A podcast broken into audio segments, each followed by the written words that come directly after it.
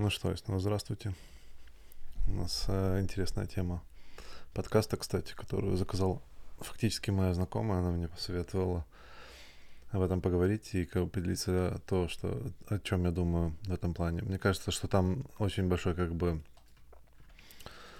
ну, вообще как бы идея вины — это очень обширная тема, да, но, наверное, придется разбить это на парочку разных эпизодов, а посмотреть, как пойдет. Я надеюсь, что я смогу как бы сделать такой вступ, да, и дальше попробовать пройтись по каких-то конкретных случаях чувства вины, да, то есть мы опять-таки проходимся по чувствам и пробуем их разобрать. Наверное, каждый считает, что ну, он знает, что такое вина, да, и, соответственно, чувство вины, и каждый, как минимум, в жизни ощущал вину. Но есть разные градиентности этой вины. Люди по-разному вообще, в принципе, переживают этот процесс или эти ощущения. И, наверное, больше всего в голову приходит э, книжка «Преступление и наказание», которые, в которой как бы Достоевский очень так хорошо, плотно проходится по, по чувству вины человека, да, и ну, по, по физическому, даже так, по психологическому болью, которую проходит человек после э, как бы убийства. Легко. Тут, тут э, книжечка на самом деле достаточно интересная. Если кто не читал, опять-таки э, очень советую. э, но желательно, правда, когда вы будете читать, чтобы у вас было как бы хороший, позитивный э, взгляд на жизнь, да, и энергетически вы были готовы к тому, что вам придется нырнуть в такую темную э, э, пещеру, где кроется очень много страхов и переживаний. Э, в целом, как бы относительно, относительно вины, вина всегда связана в моей голове с понятием суда. И суд как бы бывает внутренним и внешним. В этом эпизоде я собираюсь рассмотреть вне, э, как бы внутренний суд, да, но есть также внешний суд, э, его проявление в социуме на уровне как бы группы, на уровне государства, на уровне всего как бы мира, да. Тут как бы, поскольку опять-таки тема достаточно широкая, и она, э, ну, обширная, она занимает много разных проявлений человеческой жизни, ее тяжело вот просто взять и так нырнуть, да, там есть много деталей, особенно вот давайте проведем конкретное разделение между внутренним и внешним проявлением. А суд, в принципе, как бы или вина, она проявляется или, скажем так, учится в детстве. То есть, как бы, когда мы вырастаем, происходит какая-то ситуация, мы еще достаточно несознательном уровне, когда мы делаем что-то, что не нравится нашим родителям. В этот момент они делают какие-то конкретные действия, которые показывают, что они вводят нас в состояние суда, они нас начинают осуживать. И вначале, как бы, как ребенок, который не понимает, что это означает, на нас происходит достаточно серьезное эмоциональное давление. Например, мы разбили вазу, и э, мама плачет, да, а, а папа берет ремень. То есть есть психологическое воздействие, которое нас учит тому, что вот это вот действие, оно негативно. И есть физическое воздействие, это там ремень и физические, ну, э, физическая боль, через которую нам приходится пройти, или там хлопнули нас по попе. Первое ощущение, как бы, когда ребенок получает вот эти вот нейронный, э, так сказать, стимул относительно того, что негативно, он начинает строить ассоциативный ряд.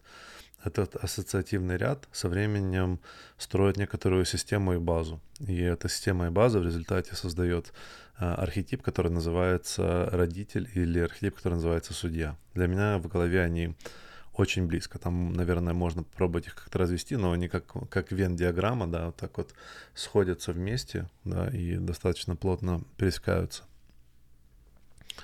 Что происходит, в принципе, с, ну, как именно происходит установление архетипа?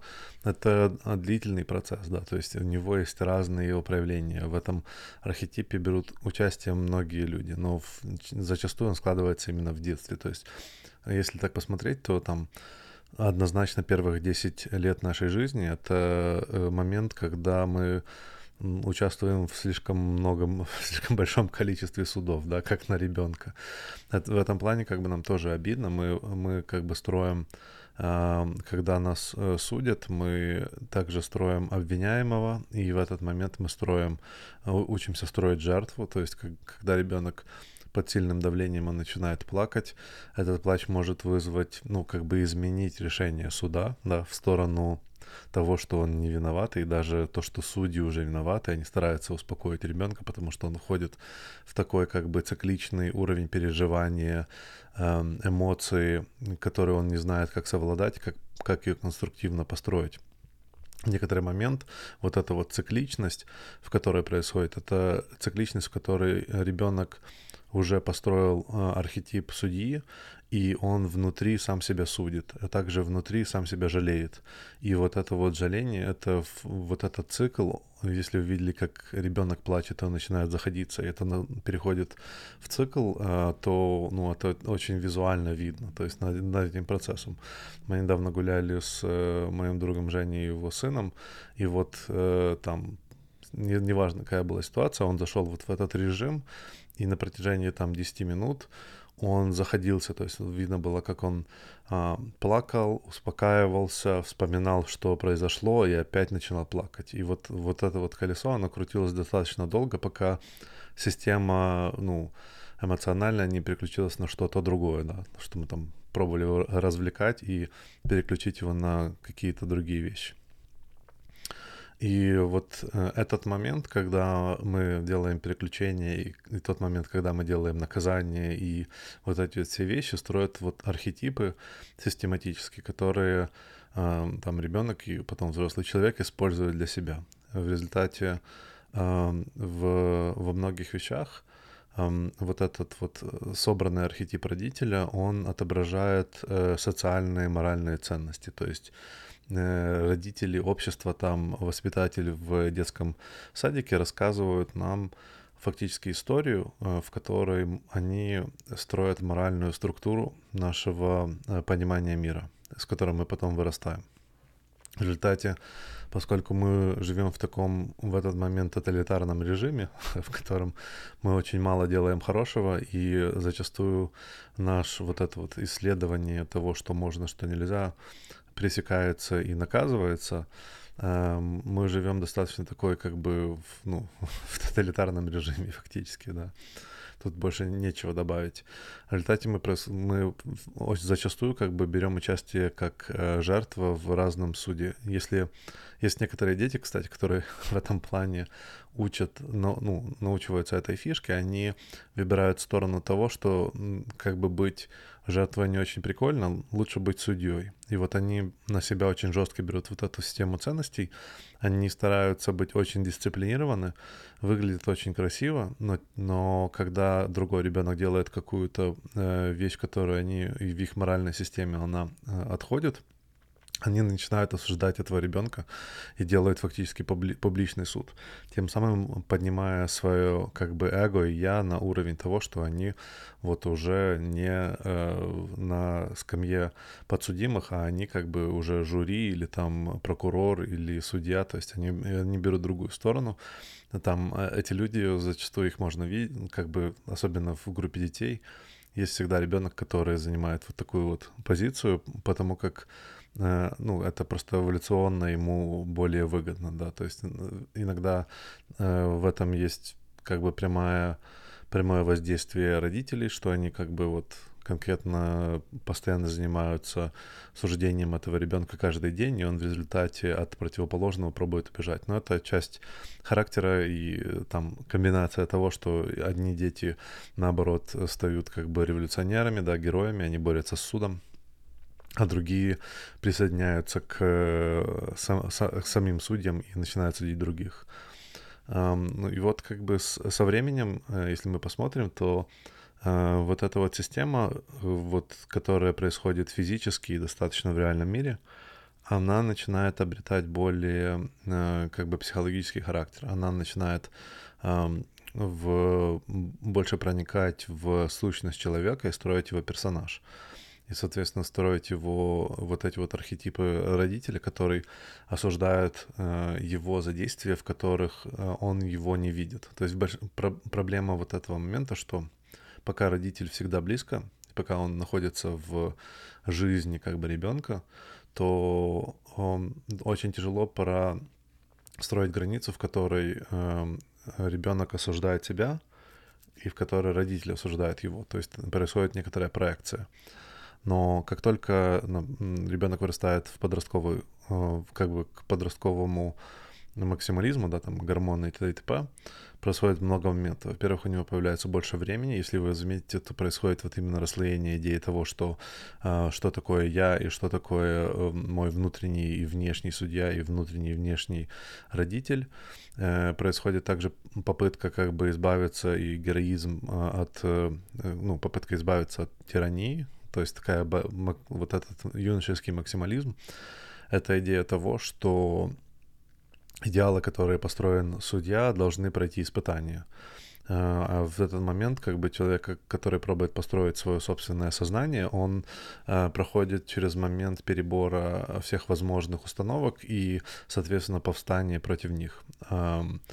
И, а, ну, на самом, самом деле это достаточно забавный факт, потому что далеко не все вещи, он перебирает. То есть оно звучит достаточно так, ну, как бы круто, что типа вот происходит селекционный отбор хорошо-плохо, но по факту очень многие вещи, которые заложены были в детстве, они все-таки со временем э, вырастают в то, что как бы взрослый человек уже использует как правило.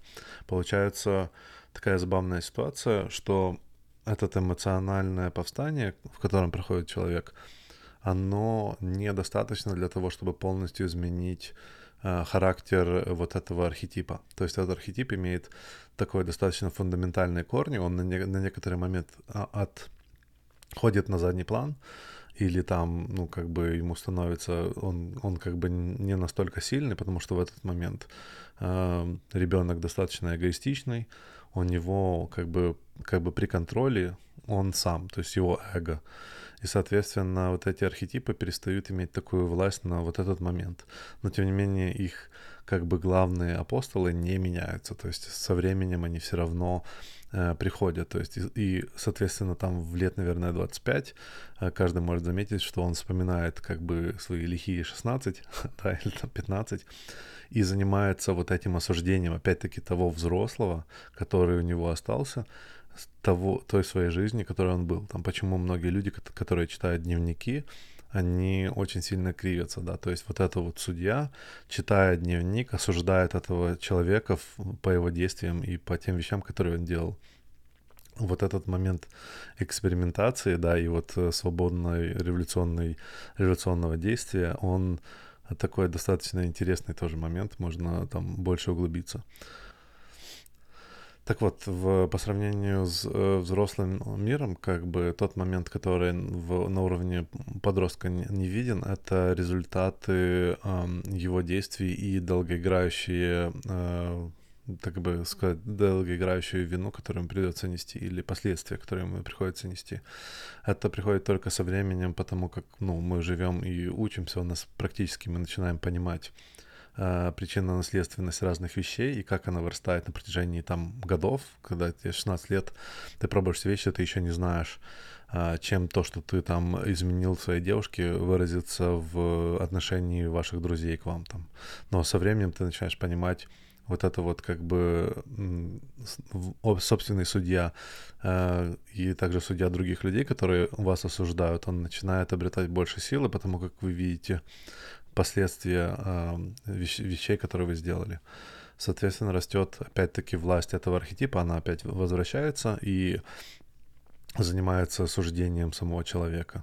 Если посмотреть так э, на взрослый, э, если посмотреть, что в результате происходит в 25, да, то э, я для себя это называю так званый реформированный родитель или ре- реформированный судья. То есть это судья, которого э, скинули, да, то есть он в некоторый момент был не при делах, и потом его реформируют, возвращают назад ему власть и говорят, так, короче, вот я там делал вот эти вот все вещи, я дошел до достаточно такой, так бы сказать, э, критической точки, в которой э, ну, не все так хорошо в моей жизни, и мне реально нужна помощь, идет обращение к этому родителю и желание того, чтобы он помог э, сделать правильное решение, чтобы поставить жизнь на такой стабильный оборот. То есть э, в этом плане мы фактически рефлексируем к нашим родителям. Очень зачастую там между 25 и 35, наверное, человек начинает замечать, что он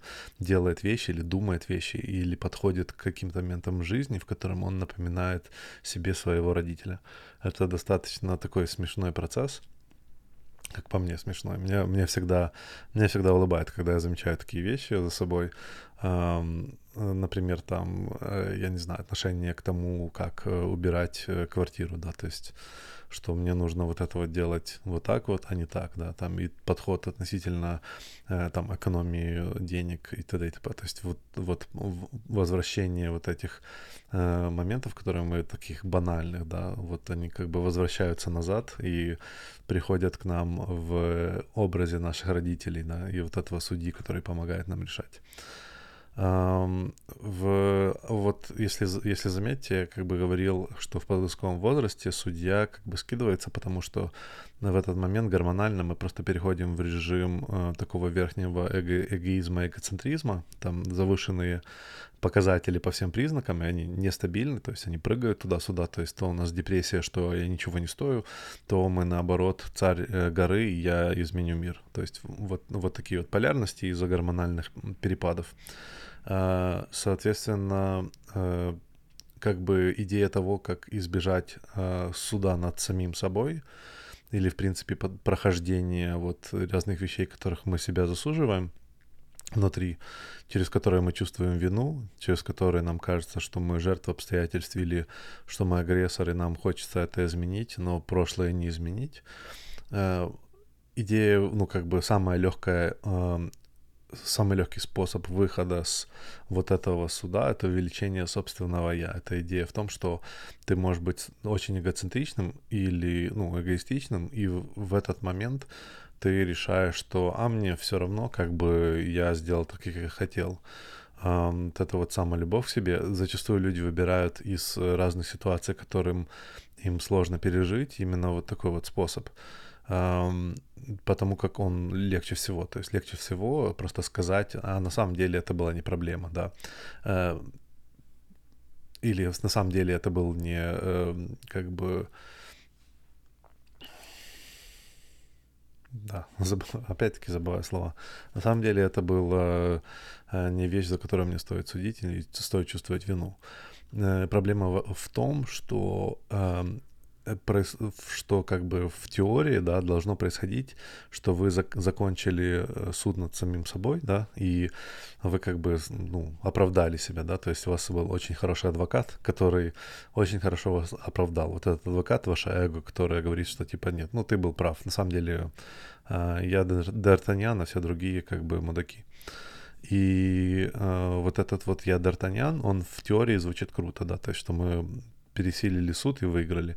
Но если это э, решение суда было э, как бы подтасовано, да, и мы э, не действовали по законодательству, которое у нас внутри, по моральным по моральному компасу и вот системе, которая у нас утвердилась, то в результате вот этот суд будет нас всегда преследовать. Мы возвращаемся опять к преступлению и наказанию, вот этот внутренние диалоги, внутреннее осуждение – человек из-за этого может на самом деле опуститься достаточно сильно в депрессивное состояние, в такое как бы циклическое депрессивное состояние и ну, нуждаться в помощи. То есть есть люди, которые, а, у них есть хроническая депрессия, они в принципе зачастую всегда находят момент, в котором их стоит себя винить, да, то есть и в моменты слабости они, у них как бы происходит вот этот вот а, суд, в котором они чувствуют себя очень плохо, потому как у них э, в этот момент очень сильно подавлено эго,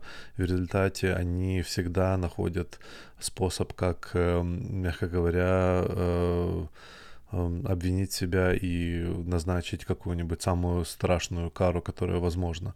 Некоторые люди, к сожалению, из-за этого могут покончить жизнь самоубийством. То есть они могут решить, что э, та вещь, которую они сделали, она их преследует, она может быть достаточно небольшой, да, но там, например, там убил какую-нибудь животную тварь, да, которая в детстве или там в каком-то возрасте, которую не собирался, там сбил, я не знаю, собачку, и она там э, очень слезливо на тебя посмотрела. И вот этот вот образ, он фактически, получается, следует за человеком, даже тем, что он э, пробует себя отмыть и сказать, ну, как бы так случилось, там обстоятельства, ты как адвокат ну, зачастую находишь очень много причин. Но есть варианты, когда это не работает, и в результате человек занимается серьезным осуждением себя постоянно. Э, в этом плане как бы ну, стоит лучше всего работать э, с психотерапевтом, который поможет разобраться Э, в изначальной ситуации, в изначальной установке, которую вас, вас привела к таким осуждениям, в нек... иногда стоит как бы изменить вот эту установку, и к этому, к сожалению, нужно очень много времени и самоосознанности. Это опять-таки энергия, которую у депрессивного человека нету. Э, и как бы и сила для того, чтобы изменить это все, это выращивание как бы собственно эго. Но я говорю опять-таки, это такая как бы критическая точка зрения, да, то есть или критическая часть э, переживания вины. А зачастую как бы внутренний суд у них э, достаточно жесткий. Мы опять-таки его не видим. Есть люди, которые на э, публике ведут себя очень уверенно и э, ну, как бы опять-таки доминируют э, все пространство и группу. Но э, в личной жизни и в, когда они оказываются на э, одиночестве, их так, ну, как бы их, на них находят вот эти демоны, да, про которые, про которые говорил Данте и про которые говорил Кавка. Эти внутренние демоны, которые занимаются, это фактически как э, прокуроры, да, которые, которых убил этот человек во время э, этих судов. И вот эти вот прокуроры, они имеют силу, потому что это как бы внутренний компас и мораль человека. И от них невозможно откупиться, то есть они существуют в его голове. Э, в результате человек проходит такие очень сильные переживания, и эти вещи, ну, как бы накапливаются. И, соответственно, они начинают как бы подгнивать э, его подсознание. То есть начинает выражаться в разные э, психологические заболевания, да, которые может происходить у человека потому как он занимается постоянной борьбой с этими архетипами. То есть фактически человек э, занимается борьбой самим собой. И опять-таки это возможно не видно внешне, он может быть достаточно уверен в себе. Um, да, вот да, зашел в, в клиническую психологию. Так, э, постараюсь в следующем э, эпизоде чуть больше пройтись по разных примерах таких ситуаций, в принципе, почему люди чувствуют вину и какие могут быть, э, э, какие могут быть этому причины. Я надеюсь, что вот мы вот создали как бы определение и базу и сможем его использовать опять-таки по пониманием внутренних, внутреннего судьи и разным случаям. Да, до скорой встречи.